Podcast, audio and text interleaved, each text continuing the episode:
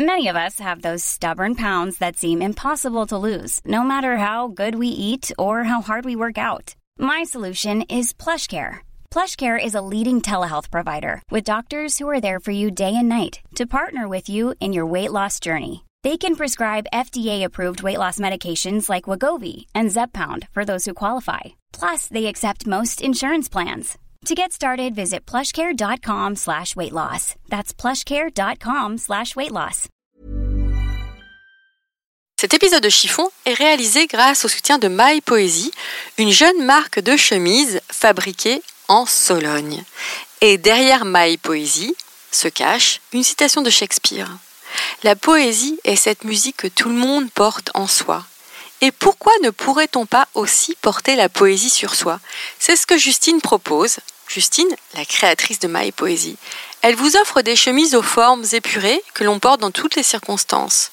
Des chemises 100% made in France, dans le respect de notre savoir-faire, au sein d'un petit atelier à taille humaine.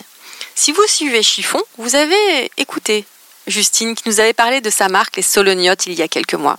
Aujourd'hui, elle est partie vers une nouvelle aventure avec My Poésie et à cette occasion, elle vous offre moins 30% sur votre commande avec le code chiffon. Alors je vous invite à venir sur le site www.mypoésie.fr pour découvrir l'univers rempli de poésie de Justine. Sa définition d'élégance est très simple, elle passe par la chemise. Allez, place à notre invité du jour. Êtes-vous plutôt jupe ou pantalon Robe ou smoking Mini-jupe ou jupe midi Talon ou basket Et vous, messieurs, plutôt costume trois pièces ou t-shirt et jean Les fringues ne sont pas votre affaire ou êtes-vous une fashion victime Êtes-vous plutôt fast fashion, luxe ou totalement éco-responsable Mais d'abord, qu'est-ce qu'être une fashion victime Et qu'est-ce que l'élégance Alors vous, Gabriel, qu'en pensez-vous? Une définition de l'élégance. Mon avis, c'est difficile. Vous posez des questions bien difficiles. Parce que c'est que l'élégance Beaucoup de choses, vous savez. Ça comporte beaucoup de choses. Enfin, je ne peux vous dire que ce que je répète sans arrêt, qui pour moi est un fait, mais que peut-être tout le monde ne comprend pas, je trouve que les femmes sont toujours trop habillées et qu'elles ne sont jamais assez élégantes. Le mois dernier, Chiffon est parti au Brésil en compagnie de Sébastien Kopp, le cofondateur de Veja, pour découvrir et décrypter le fonctionnement de cette marque française pas comme les autres.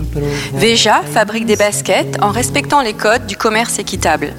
Lors de ce périple, j'ai découvert une entreprise qui place l'humain en priorité, et ce, à toutes les étapes de fabrication, que ce soit dans les champs de coton ou dans les usines. Sébastien Kopp est à la hauteur de cette image humain, discret et passionné.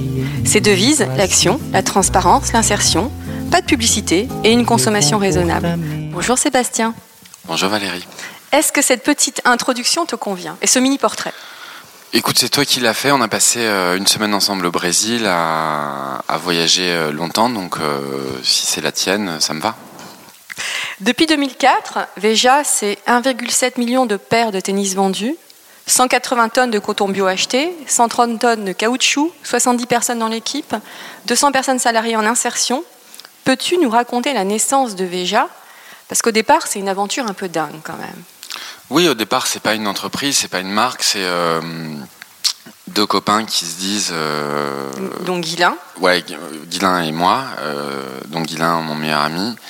On travaille à New York, on, travaille à New York, moi je travaille à Washington, et on se dit qu'on n'a pas envie de, suivre euh, euh, une vie un peu corporate, une vie, on, on bosse dans les banques d'affaires. Euh, on a 23 ans, on a une carrière toute tracée devant nous, et on se dit qu'on ne veut pas de ça.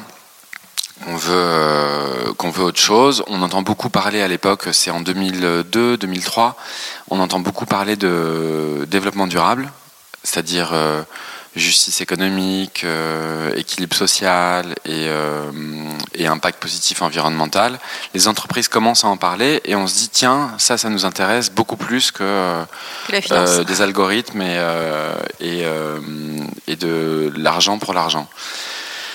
Et, euh, et, du coup, on va voir euh, quelques grosses boîtes françaises en leur disant voilà, on a fait des bonnes études, on parle plusieurs langues et on, nous, ce qu'on aimerait bien, c'est aller voir sur le terrain ce dont vous parlez si bien euh, pendant les conférences. On aimerait bien aller voir sur le terrain ce que vous faites. Et hum, ils nous trouvent marrants, ils trouvent que c'est pas cher parce qu'on leur demande juste de, de nous de rembourser les frais de voyage, d'avion et de logement. Alors quand on leur dit qu'on a besoin de 10 euros par nuit pour le logement, ça les fait rigoler. Mais euh, nous, on sait très bien qu'on peut se débrouiller. On a 23-24 ans, on, on, peut voyager très routes, etc. Et du coup, on part pendant un an partout dans le monde, en Chine, en Inde, au Vietnam, en Afrique du Sud, bosser sur des projets qui n'ont rien à voir les uns avec les autres. On se retrouve dans les mines. Euh,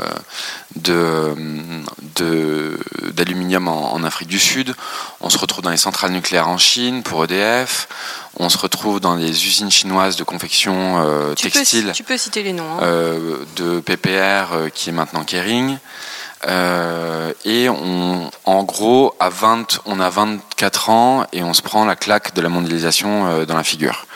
C'est-à-dire qu'on voit que tout est interconnecté, que les euh, denrées qui sont produites à l'autre bout du monde sont euh, achetées par nous, que ce soit des denrées alimentaires euh, ou vestimentaires ou des articles de mode. Et on se dit que les grandes entreprises parlent beaucoup mais font pas grand-chose sur le terrain. C'est beaucoup de charité, c'est beaucoup de, choses qui sont hors business, qui n'ont rien à voir avec, euh, qui sont pas intégrées à ce qu'elles font tous les jours. Euh, c'est plutôt du, euh, plus et, euh, et, qui n'a pas vraiment d'impact, qui n'est pas vraiment pérenne.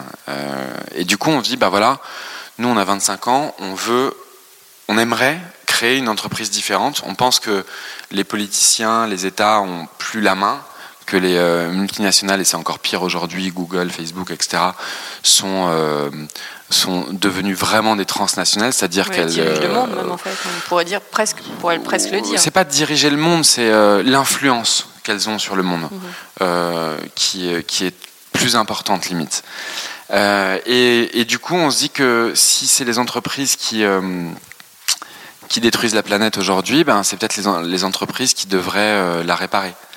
Et, ou en tout cas faire beaucoup plus attention à ce qu'elles font. Et de là, on se dit quel projet pourrait être euh, très symbolique pour, euh, pour montrer que c'est possible qu'une entreprise fasse différemment, produise différemment, soit plus équilibrée euh, et socialement et économiquement et ait un impact positif sur l'environnement. Et on se dit, quoi de mieux qu'une paire de baskets qui pourrait montrer une voie différente, un chemin différent. Et fédérer aussi. Fédérer, je sais pas, mais en, en tout cas montrer que c'est possible. Euh, fédérer, après, c'est toujours. Euh, Parce que la basket, c'est quand même un, un, accessoire de mode, on va dire. Euh, ouais, en fait, à l'époque, ça l'était pas. À l'époque, c'était notre génération qui, euh, qui l'avait porté en premier euh, dans les facs, puis au bureau. c'est sorti dans des terrains de sport, les baskets, dans les années 90, mmh. fin des années 90, je dirais, avec la génération Internet, la première génération Internet. Et et pour nous, c'est même pas un accessoire de mode, c'est un accessoire tout court. C'est on porte des baskets dans la vie de tous les jours. Et donc c'est un accessoire qui, enfin c'est un produit qui touche les 7 à 77 ans, que vous ayez soyez un enfant ou euh, ou une personne euh, dans la fleur de l'âge, c'est un produit qui vous touche. Donc on se dit, les baskets en gros sont assez mal produites, euh, cristallisent un peu les problèmes de cette mondialisation, euh, sont produites dans des pays à, à bas coût, euh, voire où les gens sont, peuvent être exploités. les enfants aussi? Les enfants, ça je laisse aux journalistes d'investigation leur travail, mais euh, c'est souvent des pays euh, à salaire euh, minimaux, minimaux, voire en dessous du seuil de pauvreté mondiale qui est de 2, 2 dollars par jour. Donc Bangladesh, Vietnam, Indonésie, Chine, etc. 99% des baskets sont produits dans, les pays, dans des pays Asie du Sud-Est. Et, et, du coup, on décide de, de se dire, mais on va prendre l'inverse, on va remonter le chemin, on va prendre l'inverse de ça et on se dit, on va essayer de créer une basket qui, à partir de, zéro, et à partir de zéro, c'est quoi? C'est à partir des matières premières, vont essayer de respecter à chaque étape euh, euh, un peu plus l'homme et un peu plus l'environnement. Alors, ça veut dire quoi? La première basket qu'on veut faire, c'est une basket en toile très simple. Euh, la toile, c'est quoi? C'est du coton. Le coton, c'est quoi? C'est 2% des, des terres cultivées dans le monde, 30% des pesticides utilisés d'où le coton bio, c'est-à-dire un coton sans engrais ni pesticides. Et, et du coup, on, va, on se dit, bah, on va trouver du coton bio. Pour, euh, où est-ce qu'on en trouve Il y en a euh, en Inde, il y en a en Afrique et il y en a en Amérique du Sud.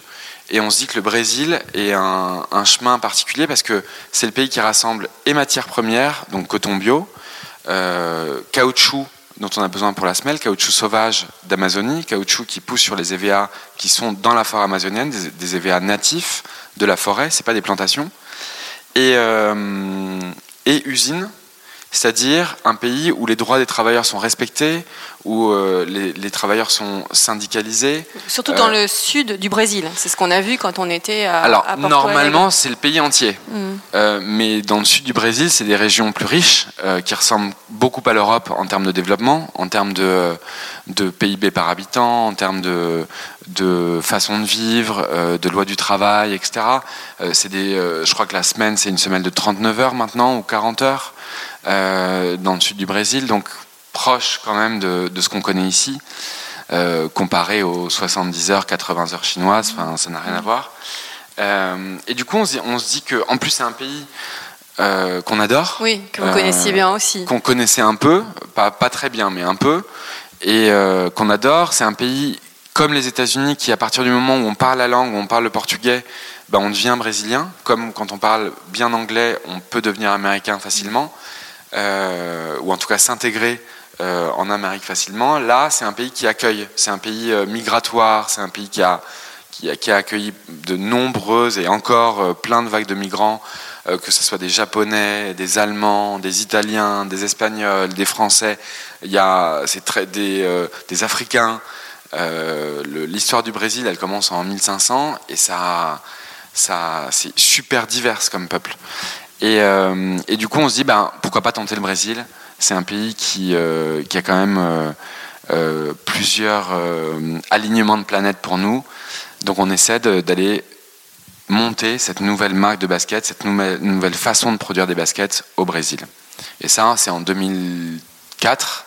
On commence déjà en mars 2004 et on lance la première basket en mars 2005. donc en un an, on a monté les filières, c'est-à-dire qu'on a rebroussé chemin, on a remonté le chemin des matières premières, on a déconstruit les baskets, remonté le chemin des matières premières, trouvé une coopérative extraordinaire de, producteurs de coton bio euh, qu'on a vu ensemble.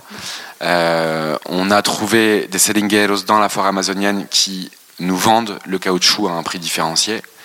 Euh, et c'est du caoutchouc sauvage, donc une matière première ultra écologique, puisque c'est une matière première issue de la forêt. Mhm. Euh, et, qui permet de valoriser la forêt sans la détruire, euh, qui permet de valoriser la forêt pour la laisser en pied.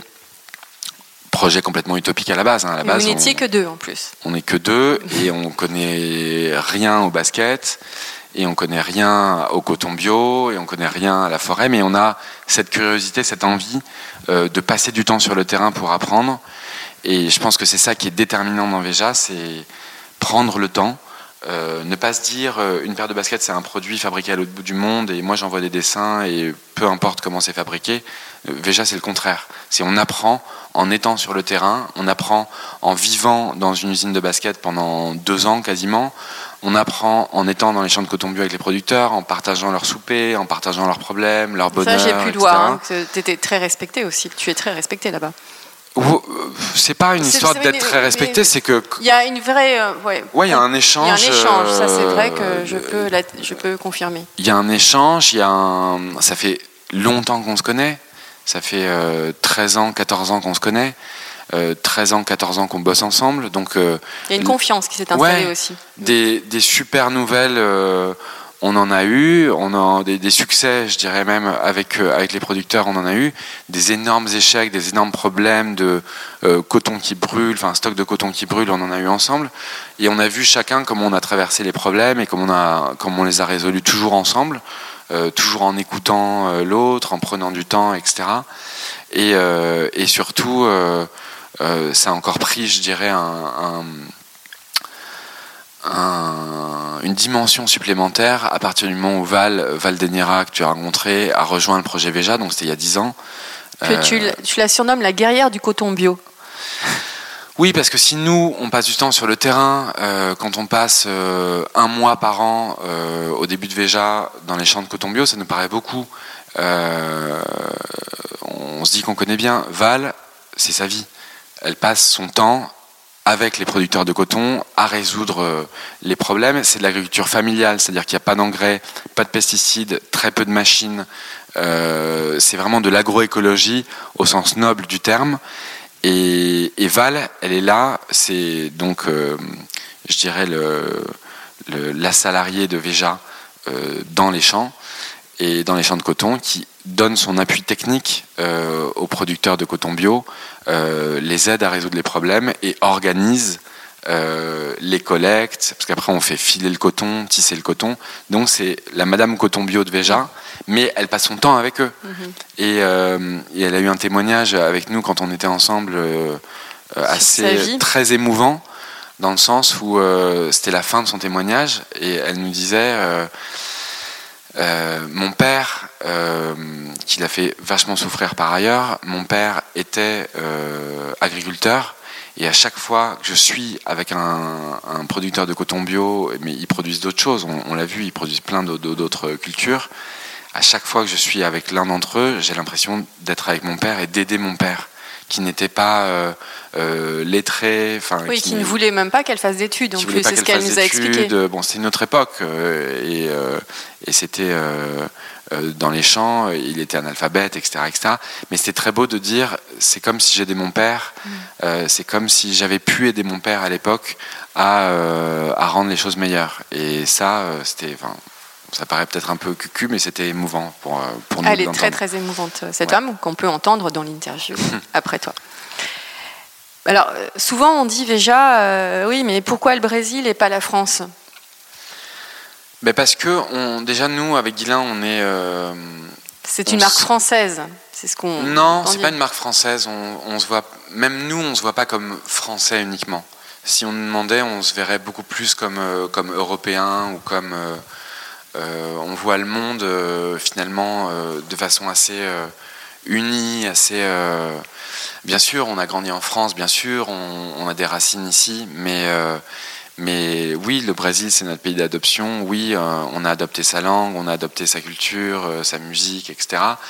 Et oui, on adore ce pays. Et Veja, on le voit beaucoup plus comme une marque, je dirais, qui déborde des frontières et qui soit pas oui, parce que vous êtes vendu aux États-Unis. Euh, oui, c'est vendu. On a commencé à vendre partout dans le monde directement, alors à toute petite échelle, mais euh, plus Veja a grandi, plus euh, ça s'est développé. Aujourd'hui, la France, c'est 20% des paires de Veja sont vendus en France. Ça veut dire que c'est 80% à l'étranger. Donc on ne voit pas Veja comme une marque française. On voit, on voit Veja peut-être comme une marque franco-brésilienne, mais on n'aime même pas l'appeler comme ça. Mhm, mhm. Peux-tu nous expliquer en quoi Veja contribue à vraiment améliorer la vie des, agriculteurs euh, bio? Alors, nous, on ne le prend pas comme ça, on n'améliore pas leur vie. Euh, Veja, on le voit vraiment, nous, quand on les rencontre, on n'y connaît rien en coton bio. Et on ne va pas leur donner de leçons.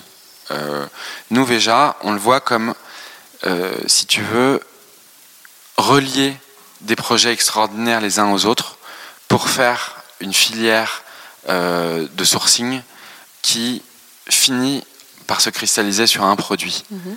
Donc euh, il y a les producteurs de coton bio, il y a les producteurs de caoutchouc euh, sauvage en Amazonie qui font les semelles, enfin qui produisent le matériau qu'on va utiliser pour faire les semelles, l'usine dans le sud que tu as visité, mhm. une association de réinsertion à Paris qui fait tout le stockage et tout le dispatch des Véja. Et chaque fois, c'est des projets incroyables qui mériteraient 5 docus chacun. Et projets humains. Et des projets super humains, avec des gens et des figures et des, euh, et des personnes euh, euh, extraordinaires à chaque fois. Nous, là-dedans, finalement, on ne fait pas grand-chose, si ce n'est que de relier ces projets-là entre eux pour créer une basket. Et, et du coup, dire Veja les aide, c'est pas vrai. Mhm. C'est eux qui ont créé leur projet et nous qui sommes arrivés comme des clients un peu différents. Mais on ne on se, on se voit pas plus que comme des clients un peu différents on se voit pas comme des sauveurs. Euh, comme oui, pas des euh, sauveurs de l'humanité. Non, pas du tout, pas du mmh. tout. On se voit comme des clients euh, un peu différents qui traitent de façon différente avec eux, qui leur proposent un deal différent, c'est-à-dire plus équilibré, mmh.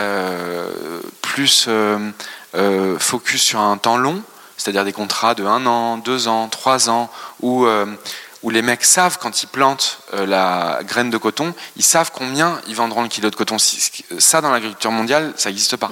Quand on plante, on ne sait pas quel sera le prix du marché dans un mois, dans deux mois, dans trois mois, quand la plante aura éclos, aura donné son fruit, son légume, son, sa denrée alimentaire. Et nous, ça nous plaît de bosser sur des, sur des termes différents avec eux. Et c'est d'ailleurs pour ça qu'on bosse depuis 14 ans avec les mêmes producteurs et que ça, que ça bon, c'est une, une comparaison un peu poétique, mais ça a essaimé, c'est-à-dire qu'on a commencé avec 30, 35 producteurs de coton bio. Aujourd'hui, par saison, ils sont entre 500, 800, on va peut-être atteindre 1000 cette année. Euh, ça commence à être connu dans la région, voire euh, au-delà. Mhm. Euh, et, nous, c'est ça qui nous plaît, c'est le temps long, c'est travailler avec des gens et, les fidéliser.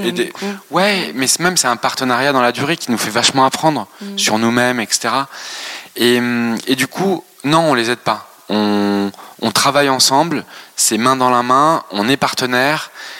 Ouais, ils gagnent mieux leur vie euh, avec nous, mais c'est parce qu'ils font des projets extraordinaires. Donc ils le méritent 50 euh, fois mmh. de, gagner mieux leur vie. C'est plus comme ça qu'on le voit, tu vois, un partenariat euh, sur le long terme. Pourquoi ce refus de faire de la publicité? Il y a plein de raisons. Il y a, la première raison, elle est économique. C'est que euh, aujourd'hui, une, marque de basket, c'est euh, euh, une basket. Quand on prend une basket d'une grande marque, c'est entre 50%, 60%, 70% de coûts publicitaires quand on prend cette basket et 30% de réel, c'est-à-dire de coûts de production. Nous, c'était la base de Veja. Ça, c'était de d'enlever ça, enlever le sponsoring, enlever les sportifs, enlever Cristiano Ronaldo, Lionel Messi, mm. Gisèle Bunchen, enlever tout ça et réallouer les sommes qui sont investies dans les sommes gigantesquissimes mm. qui sont investies dans la publicité pour les réallouer dans la chaîne de production. C'est-à-dire qu'on pouvait créer, euh, concevoir, fabriquer une basket qui valait cinq fois plus cher parce qu'elle utilise des matériaux écologiques, parce qu'elle euh, respecte les travailleurs tout au long de la chaîne, parce que euh, euh, on l'a fait différemment aussi. Euh, elle coûte 5 fois plus cher à fabriquer, mais elle sort au même prix en magasin qu'une basket de grande marque. Ça, c'est la première raison. S'il y a une seule vraie raison, c'est ça. C'est la meilleure des raisons. C'est la meilleure des raisons, mais qui va aussi avec, je dirais, une vision un peu plus large sociétale qui est que notre société est devenue euh, ultra communicante, mais voire euh, il y a une surabondance, une de, communication euh, qui la fragilise aujourd'hui. C'est-à-dire que tout est devenu communication, tout est devenu une folie, une espèce de spirale où je vois plein d'entrepreneurs qui n'ont même pas monté leur projet, ils sont déjà en train d'en faire la publicité partout. Et Qu'est-ce que tu entends par fragiliser C'est, euh, Tu crois que ça risque de créer une, une overdose chez le consommateur Non, c'est un détachement vis-à-vis du réel euh, que ça crée. Et, euh, et quand on voit des Nicolas Hulot, bon alors là c'est facile de tirer sur lui en ce moment, mais... Je crois qu'il n'en a pas besoin. Non, il n'en a pas besoin, du coup c'est un peu méchant, mais quand on voit plein de gens qui se disent on s'occupe d'écologie alors qu'il n'y a que de la communication et pas beaucoup d'action, eh ben ça c'est pas très bon pour l'écologie, je crois. Euh, en fait, il faudrait mieux. Euh, nous, notre méthode, c'est de se taire plutôt. Euh, alors pas avec toi, mais généralement on se tait et on agit. Et une fois qu'on a agi, on en parle. Mais une fois que c'est fait mhm. et que ça existe et que c'est sur le marché, c'est concret. C'est concret. C'est une des règles, par exemple ici, on ne parle jamais d'une nouveauté, de quelque chose qu'on va sortir l'année prochaine, etc. On en parle uniquement quand elle est sortie. Euh, et ça change la façon de voir les choses. Euh, et c'est toujours tentant hein, de, parler de nouveautés, de parler de trucs qu'on va faire dans 5 ans, dans 3 ans, etc. C'est la façon de communiquer sur l'écologie des grandes marques. Nous, on fait le contraire. On en parle une fois que ça existe, une fois que c'est au pied des gens. Là, on dit voilà, c'est ce qu'on a fait. Et ça nous, enfin, ça nous, euh, ça nous rend très serein cette façon de faire. Euh, ça, ça empêche l'espèce de surenchère euh, communicative perpétuelle. Et donc ça, il y a la raison économique, donc euh, réallouer les ressources dans la chaîne de production. Il y a la raison, il y a la raison, je dirais plus pas morale parce que c'est pas un, vrai mot, mais plus vision et, et plus de discrétion aussi. Comportement personnel, discipline personnelle, mhm. qui nous plaît beaucoup. Alors, tu as créé un autre lieu qui prône aussi la transparence et l'engagement écologique. c'est Centre Commercial. Est-ce que tu peux nous en parler? Bah, On crée Veja, on lance Veja en 2005. tout le monde rigole beaucoup à l'époque. Pourquoi les gens rigolent beaucoup? Parce, bah, que tout le monde dit c'est une utopie, vous êtes en face de, Nike, vous êtes en face d'Adidas, c'est votre projet il est rigolo mais ça marchera jamais. Et c'est des gens souvent de ces marques-là qui nous le disent. Et euh, bon, nous, on, dit, on leur dit, ce qu'on leur répond, c'est on leur dit on a 25 ans, euh, si on ne tente pas ça quand on a 25 ans, euh, qu'il tentera. On a fait des bonnes études, on, pourra rebondir ailleurs, on pourra faire autre chose. Si nous, on a eu la chance de faire des bonnes études, on a eu la chance d'avoir nos, parents qui nous soutiennent pendant nos études financièrement, etc. Si nous, avec cette chance-là, on n'essaye pas ça, euh, on va le demander à qui? À des gens qui ont eu moins de chance dans la vie? À, des gens qui euh, viennent de quartiers où c'est difficile, où leurs parents n'avaient pas forcément les moyens? Si nous, on ne prend pas cette chance-là, qui va la prendre? Mhm. euh, et, du coup, ça, a été un peu... ouais, déjà, on s'est retrouvé très seul finalement, parce que le discours écologique, on l'entendait en 2005, il était beaucoup moins entendu qu'aujourd'hui. Il y a un euh, effet de mode aussi aujourd'hui. Non, c'est plus que mode. Je crois que c'est plus que ouais, je crois que c'est plus que mode. Vu tout ce qui arrive, c'est plus que mode. C'est euh, tout le monde se rend compte que qu'on a déconné quoi, en gros. Il est temps. Qu'il est temps et que tout le monde a, a un peu déconné, que ce soit euh, la génération des 68 arts, que ce soit la nôtre, ceux qui ont 30 ans aujourd'hui. Enfin, tout le monde a un peu déconné et il y a plus de raisons à avoir dans dans la façon de se comporter face euh, à la planète et face euh, aux autres aussi.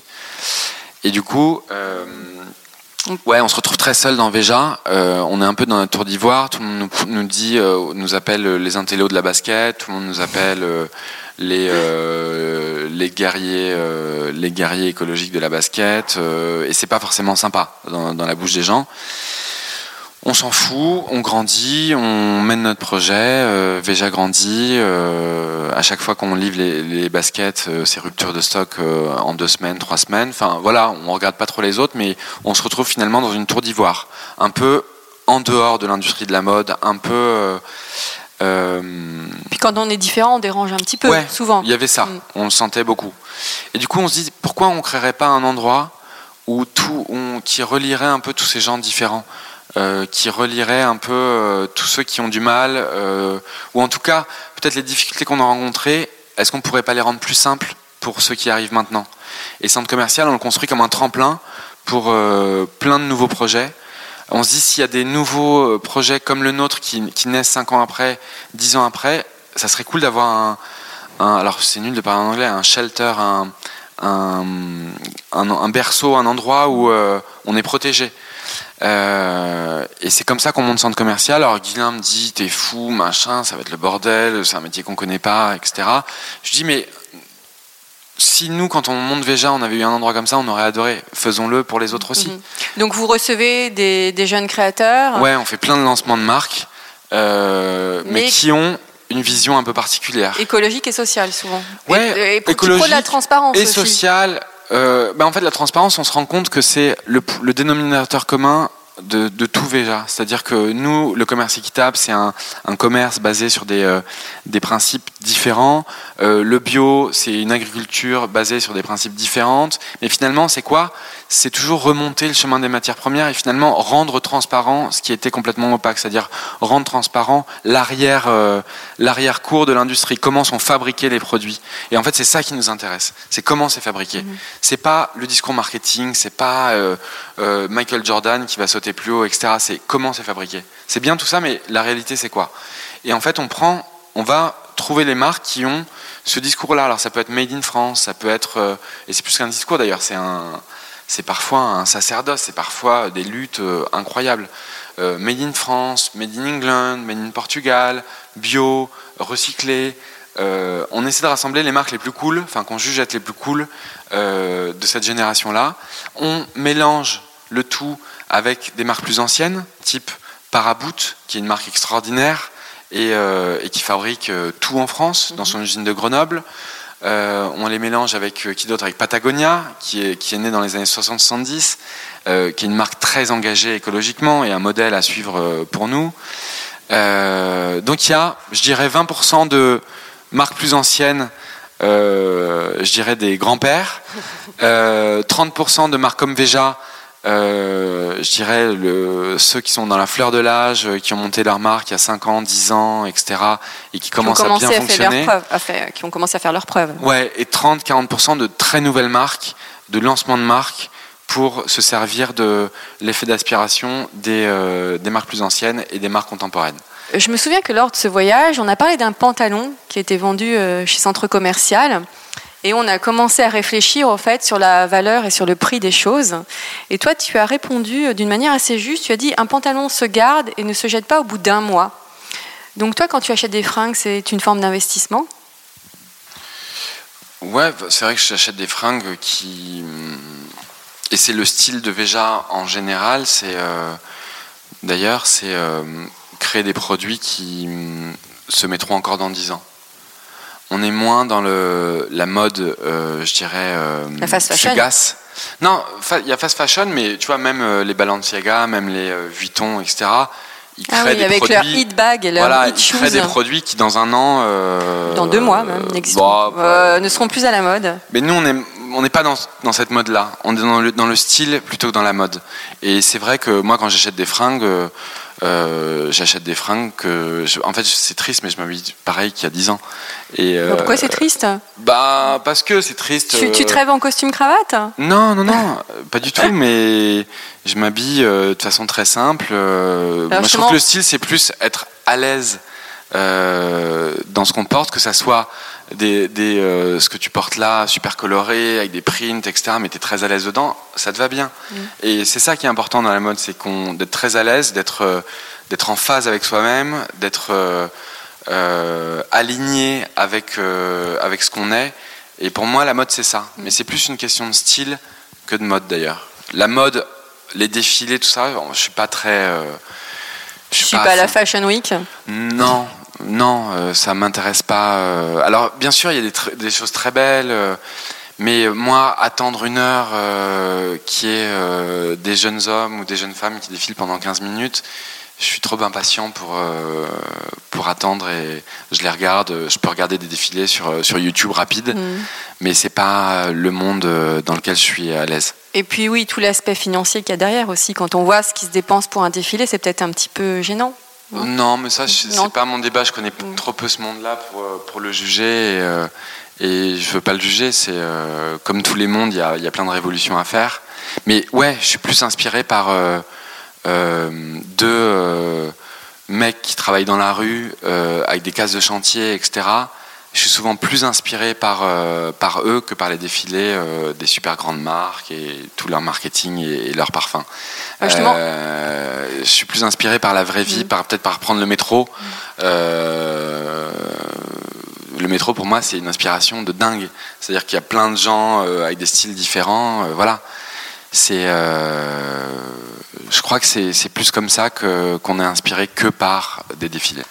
Est-ce que quand tu étais gamin, les fringues étaient importantes dans ta famille? Est-ce que tu as baigné euh, là-dedans ou pas du tout? Non, pas trop. Non, pas du tout même. C'était une consommation raisonnable euh? Non, je dirais pas ça non plus. C'était euh, normal, sans trop d'importance. Oui, c'était pas. Un... T'avais pas une maman obsédée par les fringues ou. ma maman, si elle aime bien les vêtements, mais plus ça va, plus elle aime bien. Euh, à l'époque, elle travaillait euh, beaucoup, donc elle n'avait pas, pas trop le temps de faire du shopping. Et quand tu étais ado, tu, étais déjà dans l'engagement? Ou ça t'est venu plutôt sur le tard Dans l'engagement, non. Parce que quand on est ado, je crois qu'on est d'abord en train de se chercher soi-même, euh, plutôt que de s'ouvrir vers les autres. quand on est ado, on on cherche, on expérimente, on est curieux, on, se brûle, on, fait des conneries. Euh. Ah, quel a été ton pire fashion faux pas alors adolescent? Tu étais punk? Rock? Enfin, c'est pas, pas un fashion faux pas hein, d'être punk. Non, j'étais plus euh, mixé, j'étais plus euh, hip-hop mélangé au, au, grunge, donc j'étais n'importe quoi. mais, mais j'étais pas vachement dans un truc. Tu me voyais dans la rue. euh, En fait, je portais beaucoup de baskets déjà. Alors, quelle marque à l'époque? Je portais euh, tout. Je portais euh, Puma, les Puma Clyde. je portais les Stan Smith noirs. je portais. je portais quoi Nike, pas beaucoup. Si, j'aimais bien Nike ACG, c'est la ligne montagne de Nike. je portais pas mal de baskets déjà, ouais. Alors, tu as quatre garçons. Est-ce Ouais. que tu leur transmets ta philosophie? Justement euh, de vie, enfin cette philosophie de vie, cette philosophie euh, sur la consommation, sur les vêtements, sur euh, où tu les laisses grandir. Ouais, je crois qu'on on a vachement envie de leur euh, transmettre, mais à partir du moment où transmettre devient imposé, ça marche pas. Donc en fait, c'est toujours plus euh, facile de, de le vivre soi euh, et que eux se questionnent plutôt que d'essayer d'imposer, enfin de transmettre en imposant, en disant voilà, il faut manger ça, il faut s'habiller comme ça, etc. Ça, je pense que c'est le pire qui puisse exister euh, en termes d'éducation. Euh, je suis beaucoup plus pour les laisser expérimenter, les laisser voir plein de choses et décider eux ce qui sera bon pour eux. Euh, alors bien sûr, ça crée des situations cocasses, ça crée des situations euh, euh, n'y ait pas de coca à la maison, par exemple, euh, n'y ait pas de, de, comment on dit, des softs, enfin des, des soft drinks, ouais, des, mais comment on dit, des sodas, des sodas. n'y ait pas de soda à la maison. Alors bien sûr, quand ils voient un coca chez leur grand-mère, etc., où ça devient, C'est la révolution. ouais, mais du coup, tu peux te dire que ça crée l'effet contraire, euh, un effet de désir euh, encore plus fort. Donc il faut, je pense, être humble euh, vis-à-vis de, de ces enfants. Il faut surtout leur montrer euh, que soi-même on est euh, aligné avec ce qu'on pense et, et les laisser. On n'est on est que des guides finalement pour eux. On n'est que des guides, mais ils nous lâchent dès 5 ans, 6 ans. Ils nous lâchent de plus en plus la main pour, pour aller à l'école. Donc on peut leur montrer des directions, on peut leur dire ça existe, mais leur imposer ou leur transmettre, je pense que c'est euh, c'est pas une c'est pas comme ça que je l'entends en tout cas. Et toi, tu fais hyper gaffe aussi à ce que tu bouffes. hein. Ouais. Ouais, parce que je sais ce qu'il y a derrière, donc parce que on- la curiosité m'amène à, à me demander ce que c'est un smartphone, à me demander comment c'est fabriqué un smartphone, comment euh, est fabriquée euh, une pizza, euh, comment. Je vais t'offrir un bouquin d'ailleurs sur sur la tomate Ah, un bouquin fascin- fascinant sur la tomate qu'un jeune euh, journaliste a écrit, qui s'appelle Jean-Baptiste Mallet, et qui remonte le chemin de la tomate et du ketchup. Et c'est. J'en ai entendu parler. Mm. tu te dis, c'est euh, c'est fou à quel point un produit aussi couillon, aussi répandu, parce qu'on se dit, ouais, la sauce tomate, il n'y en a pas partout, mais en fait, il y en a partout. Dans les pizzas, dans les pâtes, dans les lasagnes, dans tout ce que tu veux, il y en a partout. C'est le produit le plus consommé au monde. Personne ne se pose vraiment la question de comment il est fabriqué. Et lui remonte les filières à la manière de Veja. Et c'est dingue. Ça finit avec l'armée chinoise qui cultive les, tomates euh, euh, avec euh, 300 000, 500 000 personnes, travail forcé dans une région en Chine, bourrée de pesticides. Enfin, c'est dingue euh, de se poser ces questions-là. Et c'est vrai que nous, on trouve ça beaucoup plus romantique. La réalité est toujours plus romantique que la fiction, ou que le marketing, ou que euh, euh, l'artifice euh, de campagne de pub, etc. On trouve la réalité beaucoup plus belle et, souvent beaucoup plus tranchée. Enfin, dans le beau ou dans le mauvais. Et tout ça pour te dire que oui, je fais attention à, ce que j'achète. Et non, on peut pas être tout, tout le temps. Par exemple, je fume des cigarettes et je sais que c'est super nul. Et Ça, c'est aussi pour ta santé, pour tes poumons. non, mais c'est pour tout. C'est pour tout. Pour les mégots, pour euh, tout, c'est super nul. Et, euh, et je vais m'arrêter bientôt, mais j'aurais fumé pendant 10 ans, 12 ans.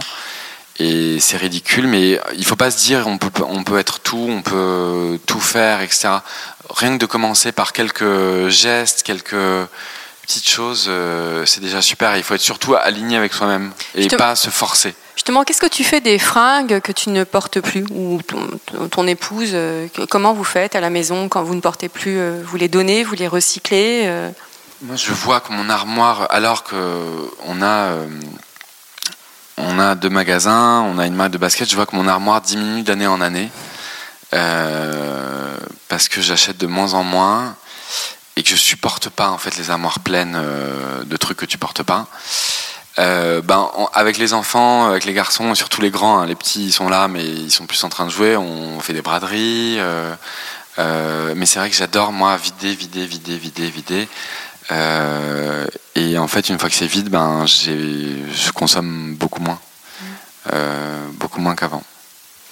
Quelle est ta définition de l'élégance? Bah, Je pense que je l'ai dit plusieurs fois euh, pendant euh, notre, notre conversation. C'est, je pense c'est d'être aligné avec, euh, avec soi-même, de se sentir à l'aise. Je dirais pas bien dans ses baskets parce que ça serait limite, limite mal perçu. Slogan publicitaire. Ouais, voilà, ça serait limite slogan un peu pourri. non, c'est, c'est être, être bien, être je pense qu'on peut porter le, le plus euh, moche des vêtements euh, élégamment. Euh, peut-être à notre niveau, l'élégance, c'est se demander, se demander comment les choses sont faites. c'est une certaine élégance, je crois, que, de, que d'aller plus loin que la surface, que d'aller plus loin que ce qu'on voit. Mm. Et Veja, d'ailleurs, ça veut dire regarde mais on, on, le perçoit comme on regarde derrière, regarde derrière les produits, regarde ce qui se passe derrière, regarde le monde euh, que hum, toute notre euh, folie de consommation crée. Et ça, c'est une élégance que j'aimerais de plus en plus voir apparaître. Un peu un truc japonais. Les Japonais, ils sont beaucoup comme ça, de se demander comment sont fabriqués. Ça vient de l'artisanat, mais ça vient, c'est une culture un peu holistique qu'ils ont. Et, et, je crois que, mais j'en suis sûr que notre société va vers ça, parce que c'est logique. Euh, c'est du bon sens. C'est pas même pas logique, c'est du bon sens. Il y a notre planète aussi derrière qui en a besoin. Ouais, c'est des ressources finies. C'est, euh, c'est, euh, on voit qu'on peut pas que la société d'abondance a un prix trop élevé, et, et du coup que qu'on vivrait tout aussi bien euh, et qu'on serait même peut-être plus heureux avec un peu moins de chiffon. Je je peux pas terminer comme ça. plus de chiffon radiophonique, euh, moins de moins de chiffon euh, réel et dans, les, armoires. Voilà. Merci Sébastien. C'est une blague, hein, Valérie. Non, non, mais je, je ne l'ai pas mal pris. Merci à toi.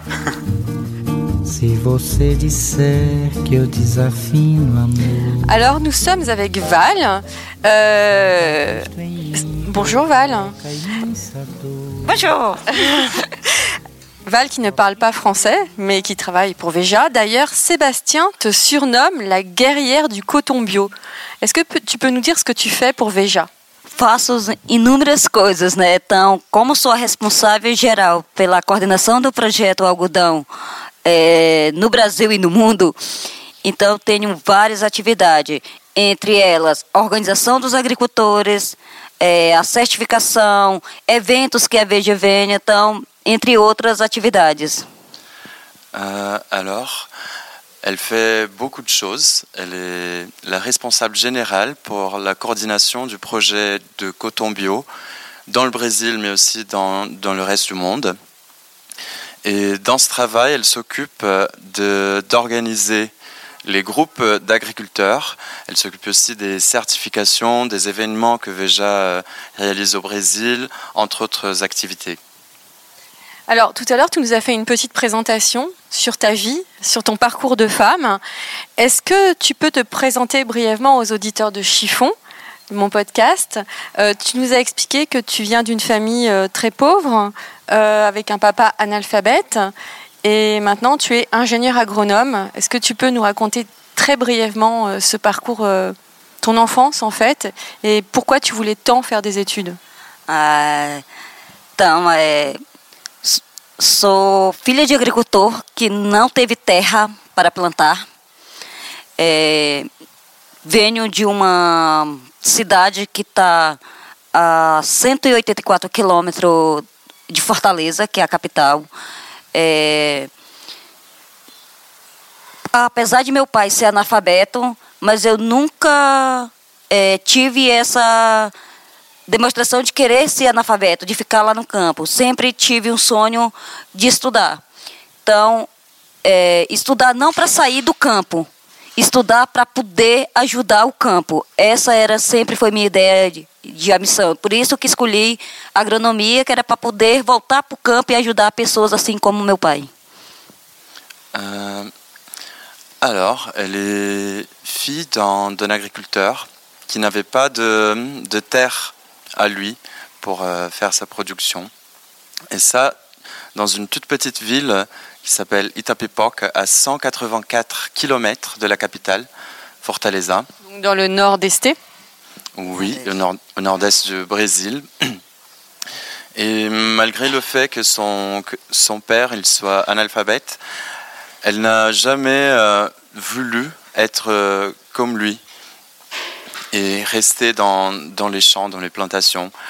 Elle, elle voulait étudier pour, euh, pas pour quitter absolument le, le champ, mais surtout pour aider les gens qui sont là, euh, comme son père, pour être euh, à leur service.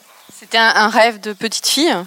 Não, porque não conhecia qual era o curso é, que faria isso. Então, não saberia, não sabia que ia ser engenheira agrônoma, mas eu sabia que queria fazer algo ligado à terra.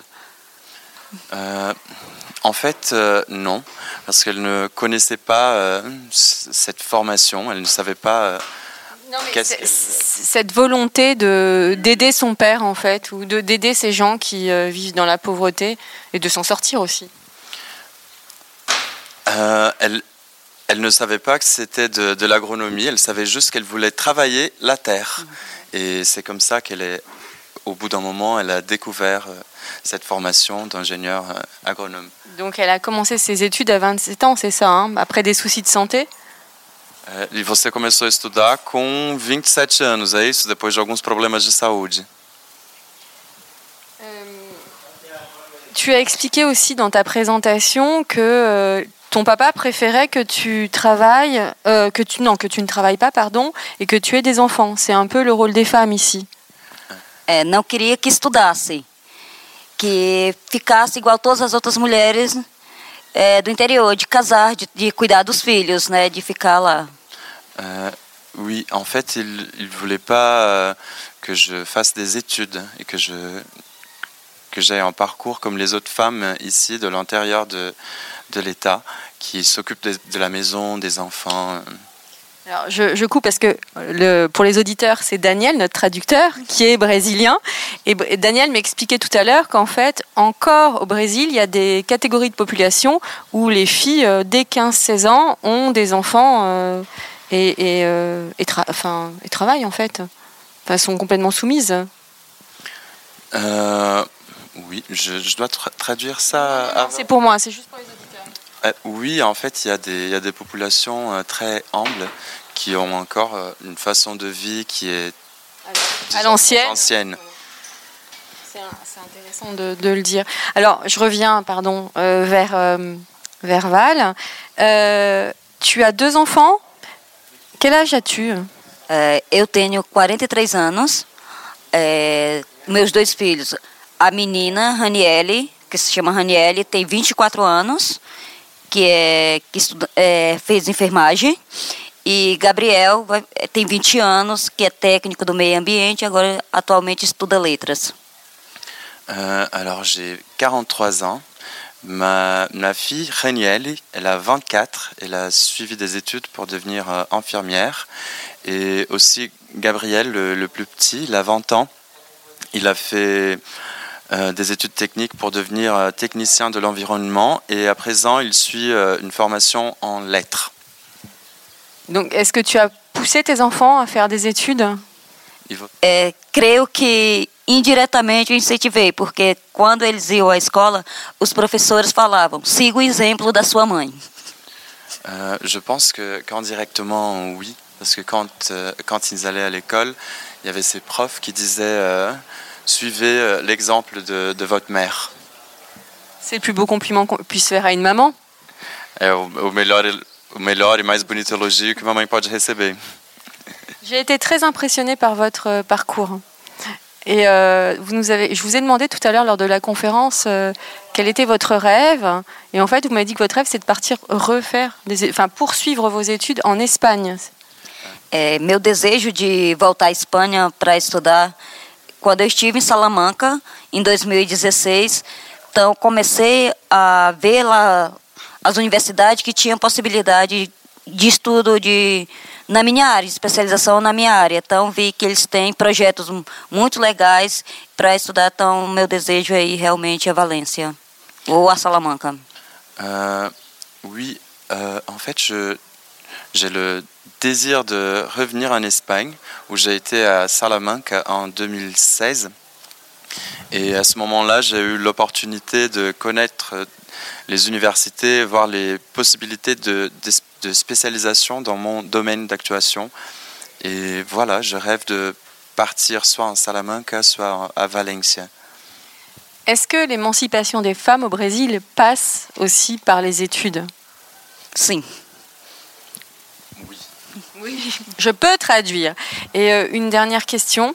Est-ce que euh, elle s'inquiète pour euh, l'avenir de son pays au niveau politique? Parce qu'il y a beaucoup de corruption, il y a beaucoup de... Sim, é com muita tristeza que eu olho é, quem tem mais, cada vez quer mais. Então, o roubo no, no grande está sempre em quem tem melhores salários, sempre querem mais. Então, essa má distribuição de renda me preocupa muito. Euh, oui, ça me, ça me rend beaucoup, ça m'attriste beaucoup parce que ceux qui ont le plus, ils veulent toujours plus et ils veulent le plus. C'est toujours parmi ceux qui ont les, les meilleurs salaires et ça, ça m'inquiète vraiment beaucoup. Les inégalités se creusent au fait. Euh, ici, c'est ça. Il y a des très pauvres et des très riches. Sim, existe essa grande diferença. E va, creio que se continuar desse jeito, a, a, política, alguma coisa no Brasil, vai ficar o abismo muito maior.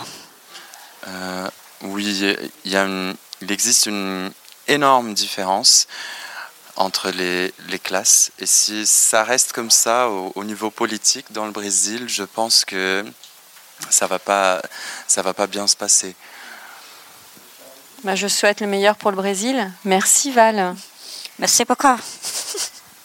Et en plus, on a le même prénom. E além do mais, a gente tem o mesmo, quase o mesmo nome. Valerina.